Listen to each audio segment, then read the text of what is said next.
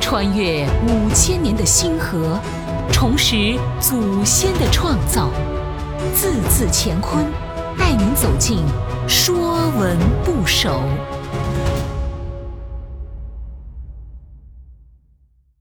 说文不首》，臣，大臣的臣。今天我们以为大臣是在朝廷为官的人，是有德有才、被尊重的人。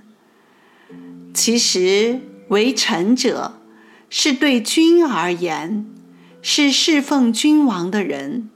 究其本意，为地位低下、被役使的人。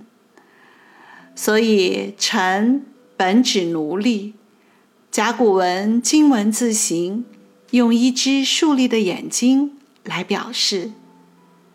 古时的奴隶多为战争失败被俘的俘虏，臣服者伏地，不敢正面抬头，侧面抬眼看主人，俯首侧目，所以用竖立的眼睛指代其人。臣为臣仆。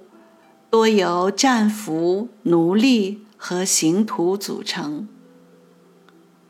说文讲：“臣，谦也，事君也，向屈服之行。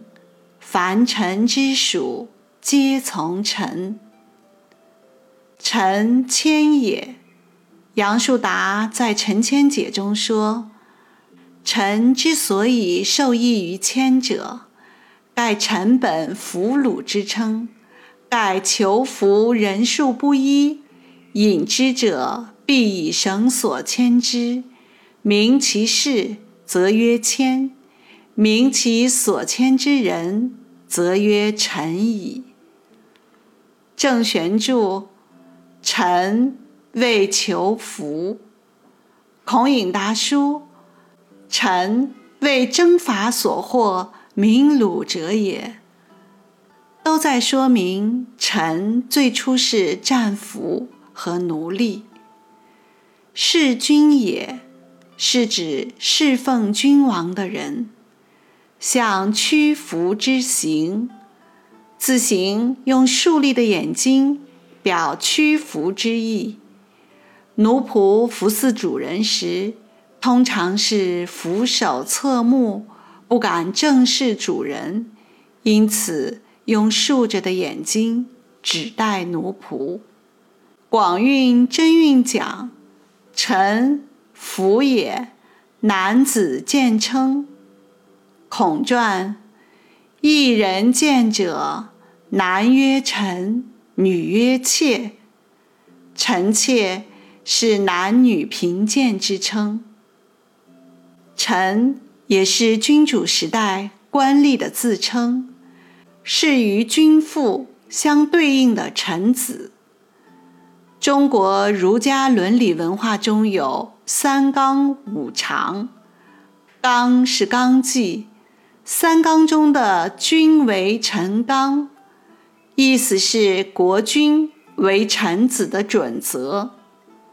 孔子的君君臣臣。父父子子，也在强调：为君者有为君之道，为臣者有为臣之道。臣道是作为臣子的道路和本分。荀子《臣道》中指出，大臣有太臣、篡臣、功臣、圣臣四种。太臣和篡臣是不利于国家的臣子，用之则亡；而功臣、圣臣则正好相反，文死谏，武死战。文官应该为了坚持正义而冒死进谏，武将则为了战争胜利而赴死沙场。所谓从道不从君。是说臣子遵从的是为臣之道，而非君主的意愿。所以中国历代都有正臣，君有正臣，不亡其国；就是在说国君有了能直言劝谏的臣子，国家就不会衰亡；李世民有了魏征这样敢于直言、不畏生死的大臣，才有了大唐的贞观之治。明朝著名的清官海瑞，一生经历了正德、嘉靖、隆庆、万历四朝。他清丈田地，平税赋，打击贪官污吏，屡平冤假错案，有海青天之誉。这些臣子面对国君，能够见、征。辅服捍卫臣道，是国之肱骨，社稷之臣。凡臣之属，皆从臣。